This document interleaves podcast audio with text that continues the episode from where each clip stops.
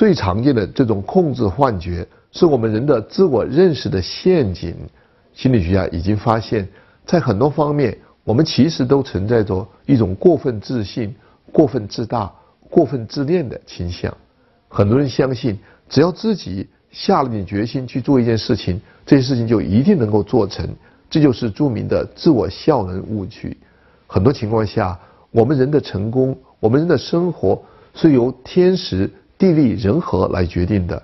相信自我效能对于我们的心理健康有意义，但是理性的角度来讲，这种自我效能的误区其实经常被实践所发现、所证明。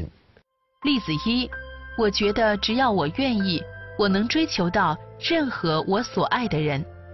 例子二，如果我努力，我的婚姻生活会很幸福。例子三，这世界上没有多少我不能办成的事。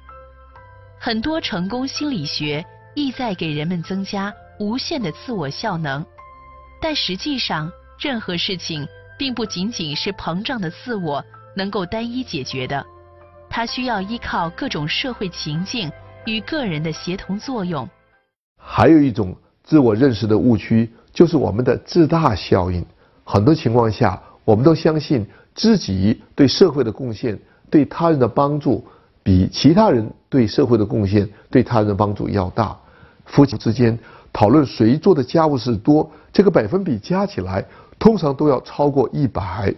不光是在家庭生活中间，在体育、在商界、在政界，在方方面面，我们都能够看到。这种自大效应的存在，还有一种自我认识的误区，就是非常强烈的不现实的乐观主义。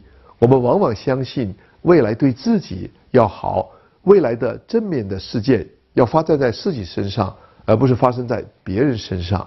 另外一个常见的自我认识的误区叫做虚假的独特性。我们往往认为自己的智商、自己的情商、自己的人品。要比其他人要高很多。询问一下在座的同学，有多少人认为自己的智力要比一半的人群要高？心理学家发现，往往有将近百分之七十的人认为自己的智力要比百分之五十的其他人要高很多。有百分之八十以上的人认为自己的情商要比百分之五十人要高很多。百分之九十五以上的人认为自己的人品。要比百分之五十的人要高很多，所以有很多的人其实产生的是一种虚假的独特性。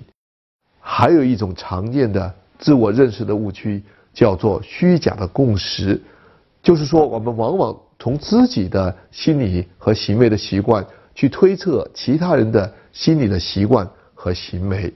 自己喜欢郭德纲，我们就容易高估人群中间喜欢郭德纲的人数。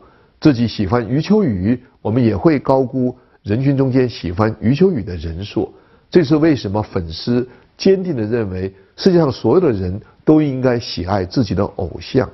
这种虚假共识，甚至都反映在我们的反腐倡廉的运动中。有很多的清官很意外地发现自己的同事居然贪了这么多的钱，因为他是清官，他从自己的心理。和意识去推测别人的心理和意识，有的贪官经常认为大家都在贪，所以他去贪也是应该的，这就是虚假共识的一种社会的效应。还有一种自我认识的误区，就是我们的过分自信。很多人往往过分的相信自己的能力、自己的未来、自己的结论、自己的结果。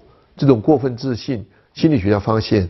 其实可以通过很简单的心理学的研究方法去测试，因为现实是可以观测到的，自信的结果也是可以观测得到。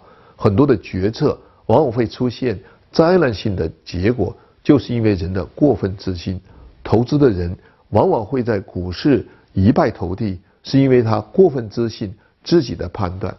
几年前我回国的时候，所有的老百姓基本上都在给我讲股市的表现。因为那个时候是中国的牛市，所以甭管是投资什么样的股票都会赚钱。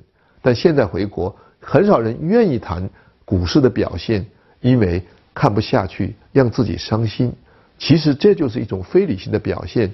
越是在股市低迷的时候，更应该关注股市的变化和发展。